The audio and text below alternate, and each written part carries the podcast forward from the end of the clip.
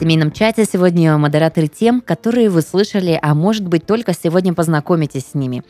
Мы постараемся озвучить это просто, экспертно и актуально. С вами в студии Red Bar на сегодня Юлия Красникова. Юлия Островская, психолог, сексолог и гештальт-терапевт. И Артем Куршиков, реабилитолог, физиолог, преподаватель. Ну что ж, тема интересная. Сегодня мы завершаем негативные оттенки, которые встречаются и являются частью принципе, нашей жизни и семейной жизни в том числе. Как справиться с тем, что члену семьи поставили тяжелый диагноз? Тема на самом деле такая тяжелая, эмоционально вязкая, я бы даже сказал. И хочется немножечко как-то более позитивно об этом поговорить. Да, действительно, диагнозы — это такое что-то сложное, порой непонятное, особенно когда э, человек его получает, он сталкивается с каким-то глобальным изменением в его жизни. И тут хочется мне вот в первую очередь хочется людей как-то поддержать и сказать, что ну, жизнь на этом не заканчивается. Да, во-первых, конечно, э, я сразу скажу про нашу любимую гипердиагностику. Есть такое явление в современной медицине э, в силу того, что у нас различные диагностические а, процедуры доступны сейчас абсолютно любому, и я, как врач в своей практике, сталкиваюсь часто с тем, что люди сами себе назначают какие-то обследования,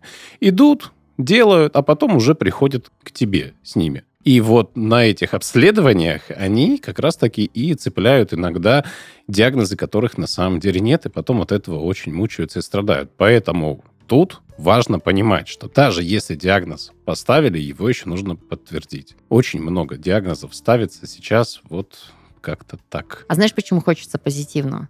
А потому что, наверное, понимаешь, какая работа, какой сложный путь, и начинать его уставшим, измученным, истощенным, это не самый лучший вариант, потому что здесь нужно быть максимально мобильным, прокачанным и во всей боевой готовности. Расслабиться и пострадать, наверное, можно, но очень-очень непродолжительно, если борьба того стоит.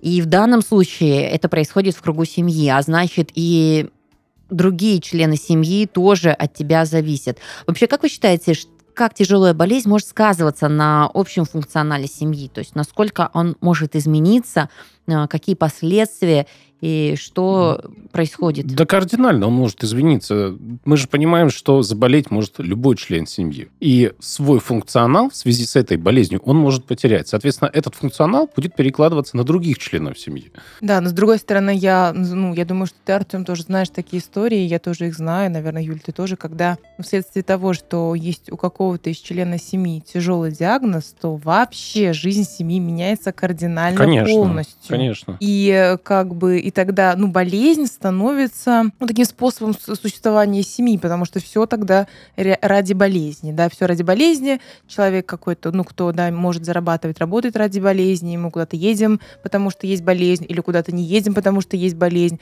То есть тогда вся жизнь, в принципе, вокруг болезни и выстраивается. С одной стороны, это к сожалению, но так вот влияет какие-то страшные большие диагнозы на жизнь всей семьи. С одной стороны, да, но тут, опять же, я бы хотел людей подтолкнуть к тому, что да, болезнь, она меняет кардинально, как раньше уже не будет. Это нужно принимать. Но психологически, мне кажется, будет людям комфортнее, если они свою жизнь будут ощущать не как вокруг болезни, а как вокруг борьбы с диагнозом, как в, в процессе выздоровления или реабилитации. Ну, разные там процессы в зависимости от диагноза. Да, и на самом деле э, это довольно сложный путь.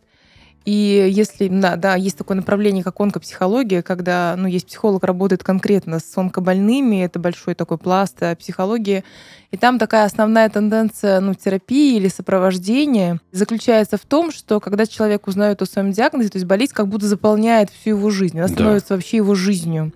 И задача психотерапии ну, в, в этом месте э, состоит в том, чтобы, да, то есть болезнь как будто сохнуть, то есть как бы, чтобы она перестала заполнять всю жизнь, сначала находить то, что есть в этой жизни еще, и вот эти явления, они как будто бы так, ну, так заставляют болезнь немного подвинуться. Да, доля болезни, задача, да, она, уменьшается. уменьшается. И у человека появляется какая-то часть внутри него, внутри его жизни, часть ответственная за жизнь. Вот это будет основной тенденцией Вот терапии. и тут важно, когда вы получаете диагноз, помнить, что жизнь на самом деле, она не останавливается, и другие ее части тоже имеют место быть. Слушай, И ну, на них- наверное, в каком-то месте, ну и в какой-то период помнить будет сложно, потому что все-таки только, э, ну, будет аффект, будет много э, каких-то ужасных переживаний, да, эмоций. Да, когда- порой даже невозможно помнить, но Мгм. рядом же с тобой семья, вот она должна помнить. А человек, да, который сам сталкивается с болезнью, ему тяжелее всех. Это вот, э, знаете, по статистике, э, долгожители, если мы говорим сейчас вот о людях, э, кто живет дольше, основной, да понятно, что там и экология, и куча-куча, огромное количество различных факторов, но в общем выделяют один очень важный момент, это социальный. Люди, которые находятся в кругу семьи, окруженные заботой, живут намного больше, намного дольше. Поэтому вот тут как раз-таки огромную нагрузку семья берет на себя. Огромную нагрузку на себя берут близкие люди. Мне вот очень близка и логична позиция, которую вы озвучили, насколько важно не включаться целиком и полностью. По идее, когда идет борьба, ты должен быть замотивированным, да, достичь результата. Но что страшно, результат же, во-первых, никто не гарантирует определенным промежутком времени. Когда мы говорим и озвучили с вами тяжелую болезнь, она может длиться годами, она может длиться десятилетиями, она может привести не к самому позитивному финалу. И если ты живешь только этим, вот меня сразу вопрос, а как же можно жить без этого? То есть, да, то есть, э, ну, твой смысл жизни в этой борьбе. Когда же ты определяешь эту роль как частично заполняемую тобой, да, тогда ты понимаешь, какой бы исход или какие бы течения не были, у тебя есть доп какие-то направления, которые тебя вытягивают, э, занимают твою жизнь, ну и, в принципе, немножечко рассортировывают какую-то вот эту концентрацию твоих действий. Вот что касается функционала, знаете, это ведь испытание. Это вот мы много проговорили с вами про кризисы, про ненормативные кризисы, про логичные какие-то вещи. Здесь подготовиться, продумать, но это только здесь и сейчас можно узнать, насколько семья готова. Может быть, даже первые месяцы семья готова перестроиться, но далеко не все понимают, что на этом заканчивается их жизнь. Перестраиваются порой не первые месяцы, а перестраивается вся дальнейшая жизнь. А И я бы, все да, я бы готовы. даже сказала, что иногда ты э, не ты, а вот э, ты готов, допустим, там сказали бы тебе через год закончится, ты такой, окей. А ты же не знаешь. Никто не гарантирует никаких вот этих вот промежутков, да. И очень часто не все выдерживают тот формат, когда ты понимаешь, что а больше не будет так, как раньше. И ты такой, ну, все понимаю, но не могу. Очень часто распадаются семьи, очень явление такое вот, когда ты, ну, не можешь, не можешь принять э, своего партнера, который уже больше не готов жить так, как раньше. Да, у каждого из нас есть своя готовность и способность что-то выдерживать. Правда, люди, бывают, уходят от своего тяжелого больного партнера. Но в этом случае, конечно, важно, ну, хотя бы, ну, так быть в этом плане как-то мягче. Это не потому, что человек больной или какой-то не такой, это потому что отношения, ну, не выдержали отношения того, что произошло, не выдержали этого испытания, а не потому, что я ухожу, что ты какой-то слишком больной. А некоторые даже наоборот доходят до какой-то точки, вот такой самый тяжелый, ты не бросаешь, как вот воспринимая это как предательство. Как только ты видишь, что человеку легче, лучше, и уходишь, потому что ты понимаешь, что ну вот не можешь. Бывают такие ситуации. А есть истории наоборот, когда бросают больного, ухаживают, но ухаживают так, что больной не чувствует смысла жизни ради, такой, ради такого формата отношений. И встречаются другие люди, которые вытаскивают, вытягивают, и новое вдохновление и, и прочие вещи, конечно, складываются. Мне очень э, любопытен тот факт, и знаете, хотелось бы поделиться историей, когда тяжелые болезни делают не просто чудо, они видоизменяют семью и ее жизненную историю. Наши друзья семьи пережили такой момент, а, как э, онкологию, э, заболевание в очень молодом возрасте. Это произошло 30 лет назад, практически уже сейчас. И это семья, которая поменяла свой финансовый статус на, знаете, умножить на 100. А, Это отношения, которые, я не знаю, в молодом возрасте не у всех такие взаимоотношения, дружба, любовь. Э, И ты понимаешь, что этот сложный этап, он не просто дался как испытание, а как, знаете, пусковой запуск на новую вселенную, планету и уровень жизни. Поэтому тут такая лотерея иногда, когда ты ставишь на кон все, можешь выиграть интересные вещи. Помимо здоровья, ты еще и меняешь себя. И хочется такой пример сделать, ну, эмблематичным, что ли, показать всем, что даже если это онкология, да, ну, во-первых, скажу, что онкология на ранних стадиях, она излечима, процентов прям так вот, наверное, в 95 случаях онкологии, ну, действительно, с ней можно справиться, ее можно победить. Это в в условиях современной медицины уже не такая сложность. Сложность, но как бы варианты есть. И результат, который действительно можно получить потом, а, как говорится, все, что нас не убивает, делает нас сильнее. И вот, вот новый формат этой семьи, новый формат взаимоотношений между людьми, он может быть прям нам- намного круче. Это да. Слушайте, мы с вами очень много в подкасте отвечаем, конечно, за, за психоэмоциональный фон. А насколько он важен и нужен в тот период, когда тяжелая болезнь у одного члена в семье? Да, он в первую очередь важен. Ну, так от этого же зависит все в организме, и в том числе э, фактор болезни, процесс выздоровления. Юль, что думаешь? Я с тобой абсолютно согласна. Мне кажется, такие прописные истины. Ну да, прям вот эмоциональный фон, ну, ну, такой жизнь, да, жизнь внутри семьи, она очень важна, какая она, из чего она состоит, на чем она держится. И это будет очень сильно влиять даже на протекание болезней, протекание там, да, выздоровления. да. Это же большая поддержка. Близкие с их теплом, с их заботой, это большая, может быть, поддержка для больного человека. Вот мы сейчас говорим Может о том, быть, что единственная поддержка. болеют а, взрослые люди, да, а, болезнь настигает, какой-то диагноз настигает взрослого члена семьи.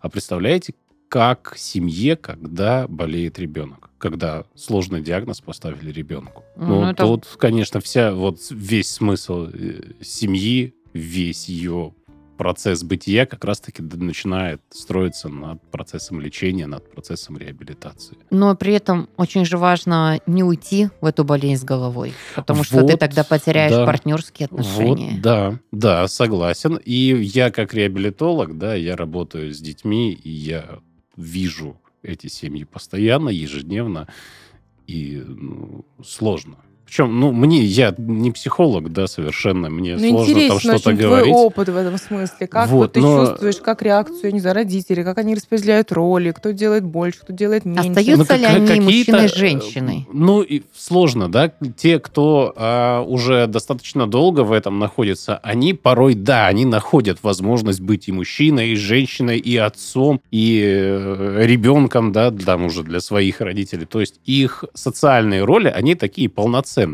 Но тогда, когда вот ребенок рождается, и мы понимаем, что ребенок больной, вот первый там, первый год, первые несколько лет, ну, вот там родители ничего не видят. И очень часто, к моему сожалению, браки распадаются как раз-таки вот именно на этом периоде. А вот ты сказал Я ключевое, да, как раз. сталкивался с ситуациями, когда на себя функционал брали бабушки. Вот прям бабушка брала миссию поставить ребенка на ноги и занималась этим ребенком. И я в процессе работы с этим ребенком видел только бабушку. Я не знал родителей, физически их не видел никогда.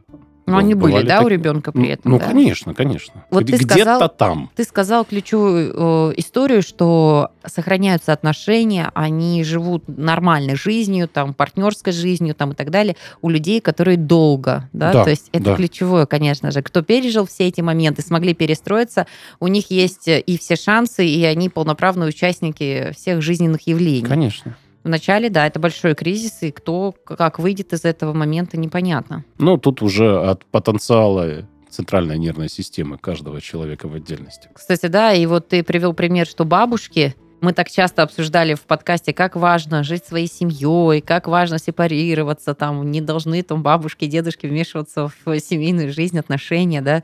И тут э, это та история, когда они вообще просто совершенно ломают стереотипы и э, нестандартные ситуации складываются, и походу во благо, раз ре- ребенку оказывают внимание и занимаются его реабилитацией. Ну, Слушай, конечно. Ну, вот ну, давайте не путать, вмешиваться и оказывать поддержку и помощь. Это разные все-таки вещи. Ну, слушай, Юля, он же говорит, не знает, не видит полностью бабушка. Значит, она отчасти не просто бабушка, она как... Она опекун. Ну Да. вот прям вот, да, на тот человек, который с ребенком 24 на 7, который занимается его развитием, который занимается его воспитанием, лечением, реабилитацией и прочее, прочее, прочее, Ну, прочее. как полноправный родитель практически, то есть все функции, да, на себя Да. принимает. Ну, бывает и так. Слушайте, а как помочь вообще взрослому принять эту сложную информацию? Мы с вами другую ситуацию рассмотрим. Информацию про диагноз его. Да, да, потому что иногда это сообщается близким людям, Да. иногда ему, но не может ее освоить, э, принять или как-то перестроить, или может это как-то шокированно.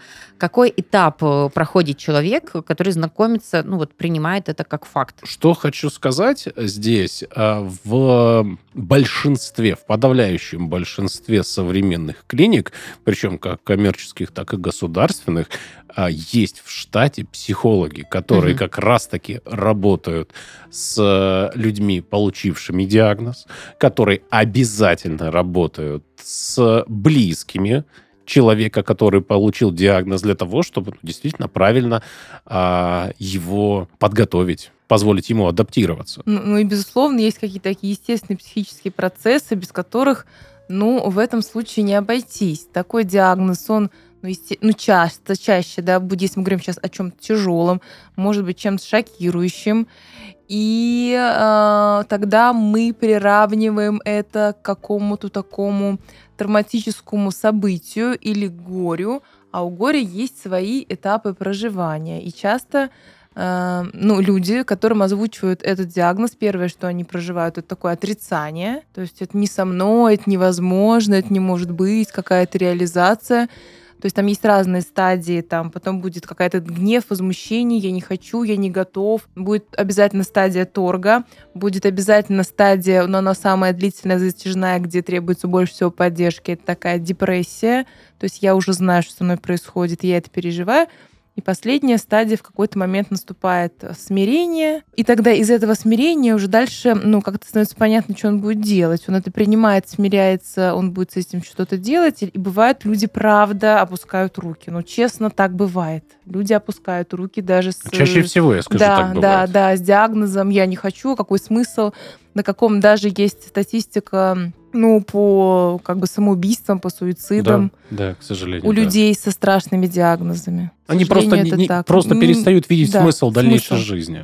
Для них изменилось все так, что не готовы они вот новые реалии принять, к сожалению. Не И вот они тут не как- готовы, да. Не готовы разделить это участь с родственниками. Очень многие Вот. понимают, что как поменяется жизнь их близких людей, не хотят быть Они так сложностью, сначала обузой. аутизируются, они так Да, начинают себя закрываться, изолируются вообще от людей, от общества. Их никуда не вытащишь, они ничего не хотят, с ними сложно поговорить. До них вообще сложно достучаться, и да, бывает. И на самом деле очень тяжело. Вот в такой ситуации близким очень тяжело. Ну вот чисто вот такая эмоционально-психологическая атмосфера дома, она становится прям такой вязкой, густой, и хочется прям сбежать от этого. Но, опять же, поддержка тут даже если человек не готов там что-то принимать, поддержка и просто наличие близкого человека, который готов тебя поддержать рядом, это прям вот все. Это, ну, порой это даже единственный шанс на какой-то положительный исход.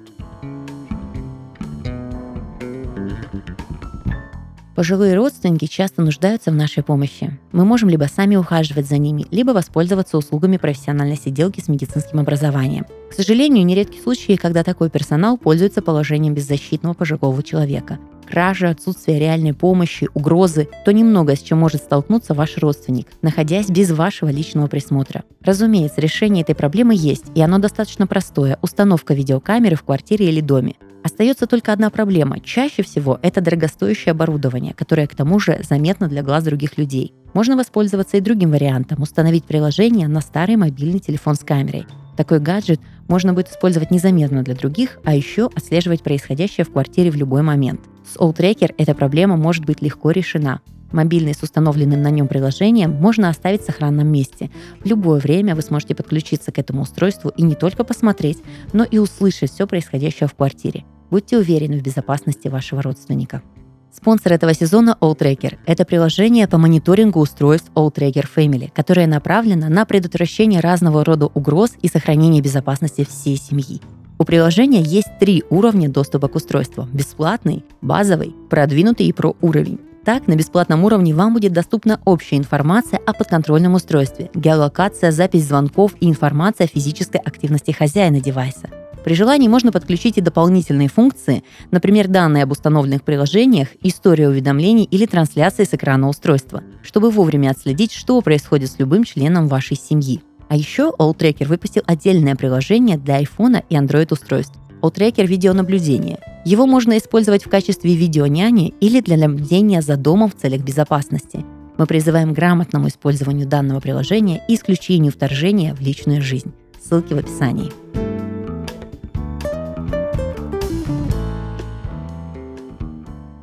Это правда. Слушайте, очень сильные люди – и в этот период, когда многие транслируют свою жизнь через паблики, через э, соцсети, я наблюдала две истории знакомых мне людей, очень популярных, известных там региональных личностей из Сибири, да, то есть и одна вот женщина, молодая достаточно женщина, ей не было 40, она транслировала свою борьбу с онкологией, она показывала, как важно выкарабкаться, как важно жить, у нее шикарные фотосессии, у нее интересные проекты, она ушла в благотворительность, она прямо занималась своим лечением с учетом того, что ма- маленький ребенок был на руках. И это настолько позитивно, это настолько было приятно смотреть.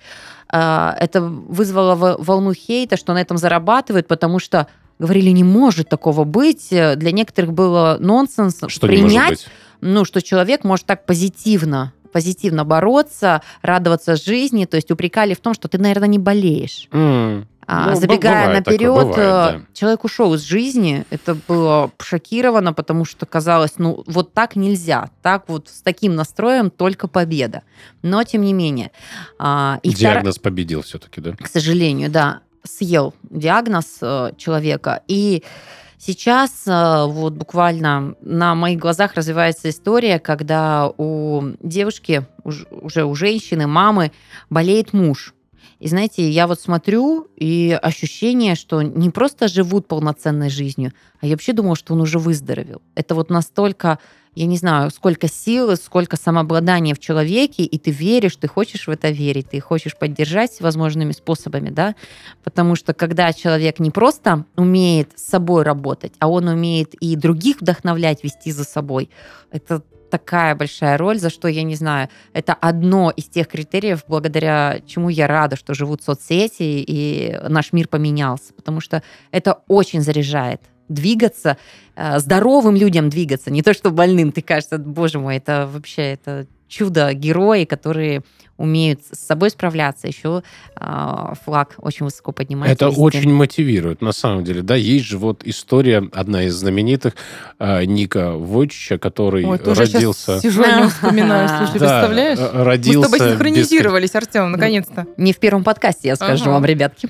Прям сижу сейчас о нем думаю, ты про него говоришь. Ага, давай, продолжай, мне интересно. Я просто вот э, не знаю, как я тебе... Я не готов жить в этой новой реальности, понимаю, что мы с тобой синхронизировались, а третий сезон заканчивается заканчивается.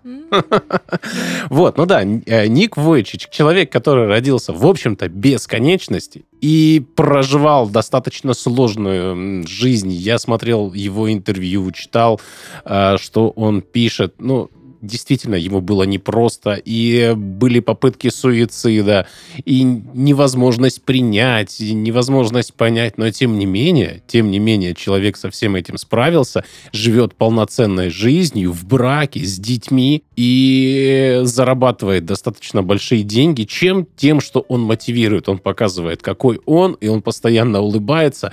Это какая-то неимоверная жажда жизни. И вот мотивация от этого, она, конечно, просто шикарная, великолепная. После этого действительно хочется жить, хочется творить, хочется бороться со всем, с чем ну, можно вот посмотрите, бороться. вроде бы слово, да, то есть мы все разговариваем, мы с вами беседы ведем, люди разговаривают, но у этих людей их испытания их просто переосознание многих вещей, настолько мощными и мотивационными становятся слова, Да. что он говорит те же фразы, может быть, просто в другой последовательности, с посылом иным, да, но вот эта энергетическая мощь, это, конечно же, опыт жизни, это вот проживание всех этих периодов, которые, ну, не под силу, и слава богу, иногда кажется, остальным людям. Ну и еще, я, знаете, хочу, что вот сейчас думаю, сижу, что у нас в обществе вообще изолироваться как-то, да, э, ну, так не то чтобы принято, но какой-то такой, правда, способ. Никому не показывать то, что я болен. Там, если там идет какая-то химиотерапия, прятать, прятать, да, сам процесс. Люди как-то это не очень хорошо воспринимают, там люди отворачиваются, люди как-то жалеют таким ну, достаточно корявым способом. Но на самом деле, ну, такая человеческая поддержка, она важна и нужна. Вообще-то и вот... э, Какая жалость? Вот я что хотел я- сказать. Жалость, подожди. она же... в- в- только- Я говорю, только человеческая поддержка, она во- вообще человеку А. нужен человек, и человеческая поддержка нужна. В свое время вообще-то групповая психотерапия была придумана, ее вводили как раз-таки в клиниках, где люди болели соматическими заболеваниями. И люди собирались и говорили о своих диагнозах, как-то взаимодействовали. И человек, который придумал групповую терапию, он начал замечать, что люди, которые состоят в группу, которые приходят на групповую терапию в клинику, у них болезнь, а, то есть быстрее, быстрее излечивается. И тогда они стали понимать, что человеку нужен человек, и общение с другим, э, э, возможность разделить свои переживания, оно позитивно влияет на исцеление и соматическое в том числе. И я призываю всех тех людей, которые, например, знают сейчас о своем страшном диагнозе и пытаются как-то закрыться от мира, все-таки найти в себе силы и пойти к людям. Например, если говорить про женщин, у нас в Краснодаре, я для них как-то работала, мы проводили лекции. И Это вообще какая-то потрясающая компания. Есть целое общество, движение женщин, которые, ну, с онкозаболеваниями. Ну, они там не сильно говорят про свои онкозаболевания, они, я не знаю, э, какие-то, кто может, устраивает забеги, они ездят в йога-туры, они вот приглашали меня как сексолога, и первое, что они мне сказали, слушайте, мы точно будем не про болезнь, слушай, Юль, давай про секс разговаривать.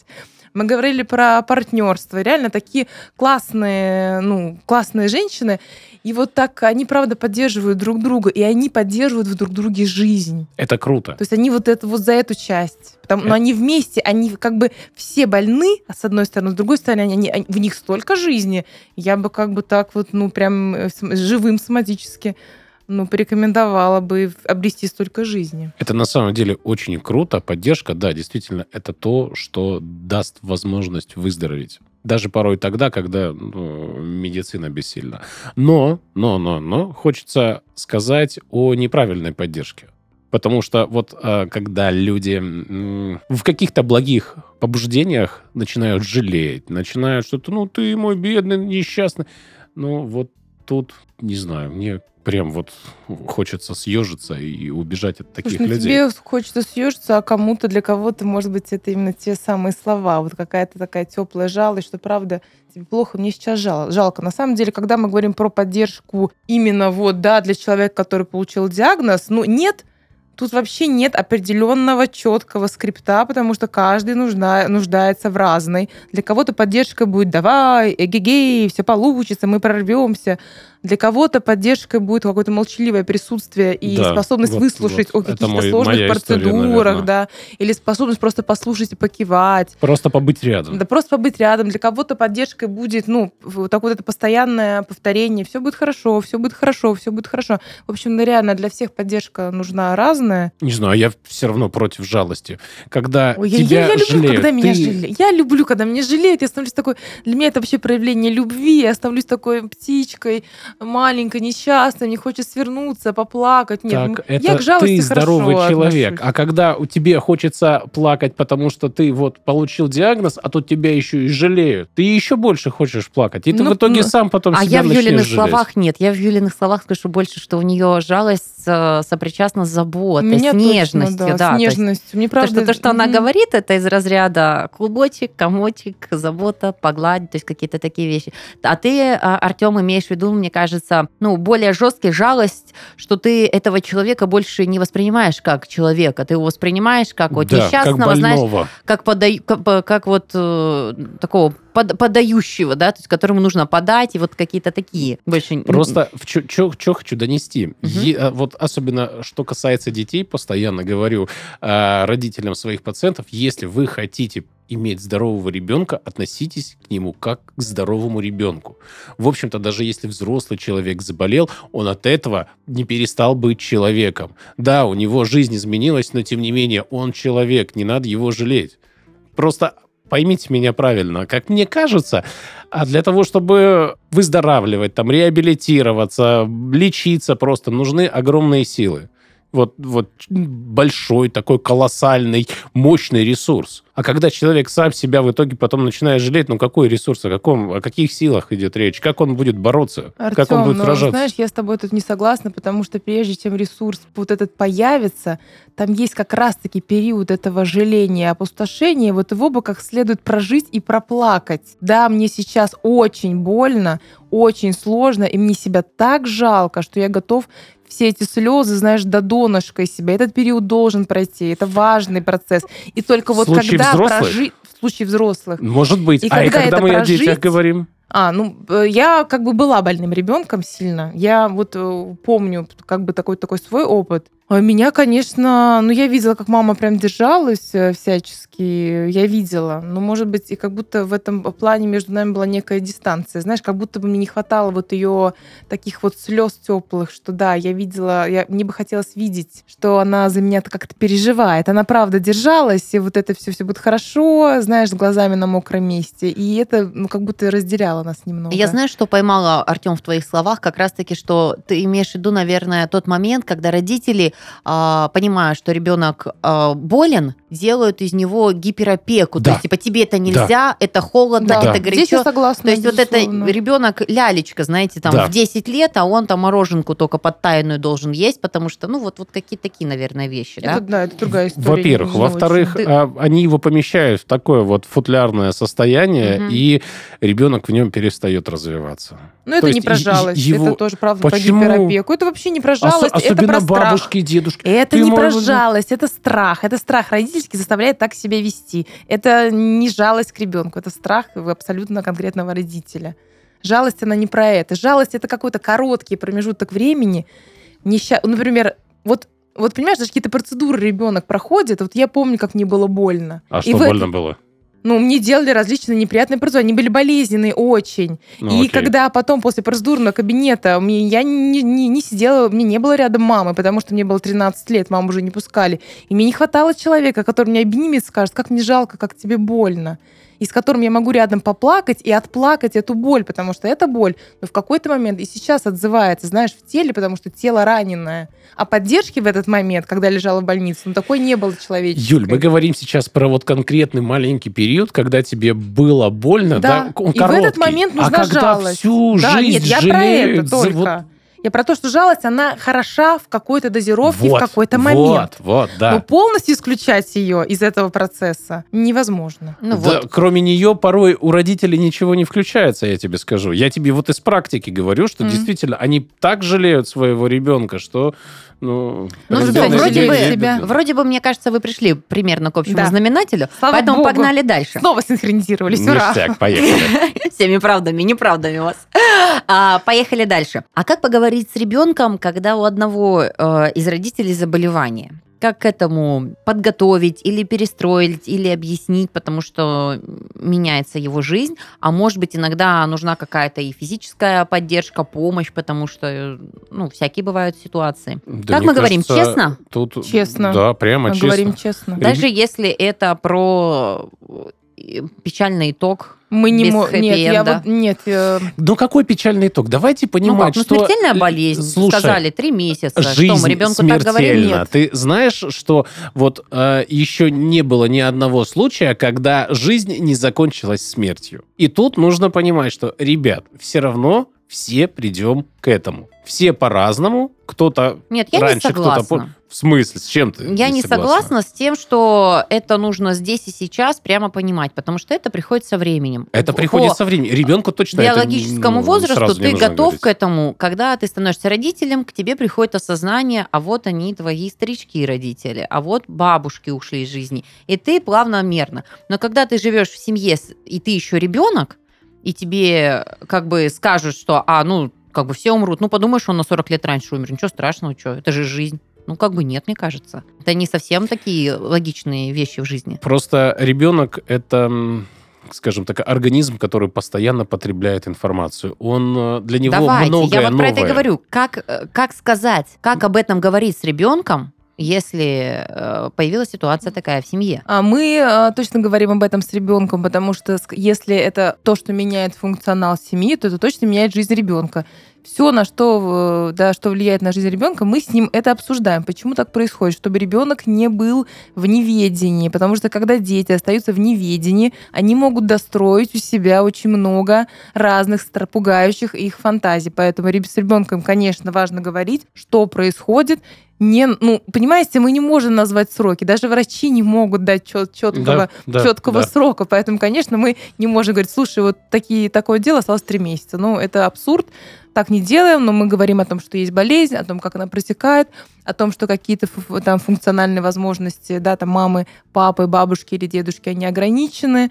Мы это объясняем, говорим, что можно, что нельзя. Опять-таки мы включаем ребенка в то, что происходит в семье. Ну, э, с тем, ну, как бы доступным ему способом. Тут То есть еще не важно говорим о сложных послушать диагнозах. да. Ребенка, А что он говорит, что он спрашивает, чем он интересуется, Да. как он переживает, какие эмоции он испытывает вообще по этому поводу. Да, то есть это не просто мы сказали, это, конечно, всегда, еще раз говорю, 12 выпуск, да, третий сезон, это диалог. Это диалог. Но мы обязаны. Мы обязаны подготовить хотя бы, чтобы это не было как уехал в командировку, а потом все, да? Ну есть да. Мы обязаны объяснить, что происходит сейчас А в где семье. хомячок? А убежал хомячок. Почему Пошли что-то нового купили. поменялось? Вот это важно ребенку знать, что происходит, почему изменилось. Что могут быть разные исходы в жизни. Не Конечно. конкретно с твоим родителем, но вообще бывает такие Слушайте, ну вообще да? разговоры про смерть, они так или иначе поднимаются. Есть у каждого, да, есть такой, есть разные возрастные периоды, где, ну, ребенок начинает вообще задумываться о конечности и о смерти. Э, Это, по-моему, не помню сейчас какой возраст, точно не буду говорить. Это где-то там младший школьный возраст. То есть ребенок, в принципе, включается в, в это знание про смерть. Но еди- единственное, что у нас родители и про смерть не очень любят разговаривать, так же, как и про секс, да, и про болезни, и про все такое. Но Но же- многим просто тяжело с детьми Тяжело, разговаривать. конечно. Ну, конечно. Хотя такие возможности имеются. Ну, если тяжело самим, тогда нужно обратиться э, к специалисту, который сделает это профессионально и правильно, для того, чтобы ребенок вырос психически здоровым человеком. Ну, здесь все не свалишь, конечно, на э, квалифицированного человека. Здесь придется вместе проходить этот путь. Это же не его отдельная история. Безусловно, но я говорю, что если действительно Ну да, тяжело, конечно, ребенка оставлять в неведении не надо. Он сам себе напридумывает того, что нет. И потом и сам с этим... себя напугает. Да, А а я- и потом вы намного больше времени и денег потратите на то, чтобы с этими страхами тот же самый специалист поработал. А я вообще склонна даже к восприятию того, что если мы не врем, не обманываем, не скрываем, не делаем из этого табу, очень будет зависеть, как ты переживаешь, как ты включен в этот процесс. Если кто-то из членов семьи в трауре, в истериках, вот на депрессантах, наверное, и ребенку будет это восприниматься как катастрофа, как еще какая-то ужасная территория, как мы вот чуть ранее проговорили, насколько невыносимо становится жизнь в таких условиях, да. Если это идет как борьба, как работа, как задачи, дела общие, да, вот эти все вещи, не забывая о том, что еще какая-то бывает жизнь. Понятно, что может быть не сам подходящий момент где-то там странствовать, путешествовать, но к моменту, что можно и куда-то выйти, и прогуляться, и подышать свежим воздухом, то, вероятнее всего, ребенок также пере- перенимет эту модель, как э, проходить этот этап. Да? Потому что ребенок часто пугается как раз-таки через родителей. Конечно. Ребенок заражается родительским страхом родительской тревогой. Причем, а, как, если от него скрывают, это напрягает, это, знаете, тишина. Ты заходишь в комнату, Когда И- скрывают, это Да. напрягает еще сильнее, потому что как будто страх разрастается. Ст- Чтобы страх уменьшить, это почти такая очень... Друзья, это прям лайфхак для взрослых и для детей. Чтобы страх стал меньше, о нем надо проговорить. Ему нужно, а в нем нужно сказать другому человеку о своем страхе, и он становится меньше. Вы тут же перестанете его так катастрофично объемно переживать. Вот. Слушай, и с ребенком это- также. А Кто-то, я помню, из умных людей, не помню, кто конкретно, а, говорил, что очень важно говорить. Если у тебя горе, и ты с кем-то проговоришь, ты его разделишь надвое. Как и любое станет ли- переживание. Да. А если у тебя положительная эмоция, ты с кем-то поделишься, проговоришь, то ты умножишь на два. Да, прекрасная. Да, я с, с тобой абсолютно согласна. Так работает вот это вот человеку нужен человек. Слушайте, я бы хотела зафиналить последним блоком, может быть, какими-то рекомендациями или еще повторением тех тезисов, которые важны а, по этой теме, к чему нужно и стоит готовиться, как наладить этот быт, чтобы совместная жизнь была комфортной вот в данный период жизни, когда у человека тяжелый диагноз у одного члена семьи. А, Я скажу так, не- не буду много об этом говорить, и, может быть, я скажу фразу, которая ну, покажется кому-то абсурдной, но, вы знаете, все-таки пробовать замечать жизнь. И даже с какой-то э, такой жизненной рутиной уже ну, так немножечко замечать, что она все-таки существует, и это и жизнь. Вот опираться на то, что есть еще, насколько это возможно. И тогда это даст возможность выдерживать как раз-таки пр- пр- вот протекание болезни.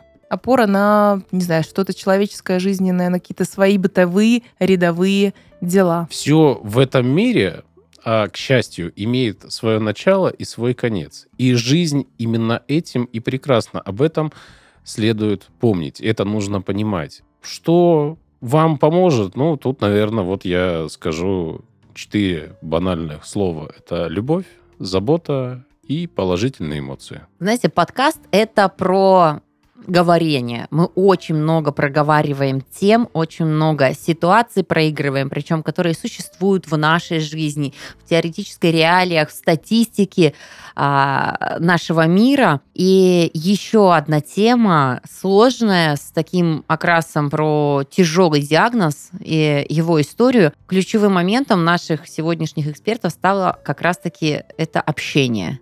Диалог, э, проговорить, прожить боль, прожить страх, прожить опасения, выстроить новый формат жизни, потому что психологическая составляющая, и мы сегодня это как раз-таки вынесли в основной пункт, она не просто важна, она на первом месте. Мы понятия не имеем историю каждой э, болезни, и даже специалисты, как вот сегодня Артем подтвердил, не всегда ставят важные, правильные диагнозы не в силу образования, а в силу того, что настолько скоротечно все может измениться и молниеносно. Психологический фон важен, нужен, а, и делает даже период болезни и тяжелый период э, может совершенно по-другому заиграть новыми красками. А соцсети и все остальное только подтверждение, как некоторые люди проходят этот путь не то что достойно, а иногда кажется, обычный человек не живет той жизнью, которой люди с очень мощным мотиватором вообще к какому-то достижению. В конце хочется сказать самое главное о том, на чем а, акцентировал Артем. Отношения, любовь, забота, все это сильно нужно и важно не просто больному человеку, а и здоровому в нашей жизни. И в первую очередь, конечно же, помните, что жизнь, она разнообразна. И бывает всякое и с каждым. Поэтому надо не бояться, а говорить. А когда не хочется говорить, надо слушать подкаст. Например, подкаст «Семейный чат». И мы прощаемся с вами. Пока. До следующего сезона.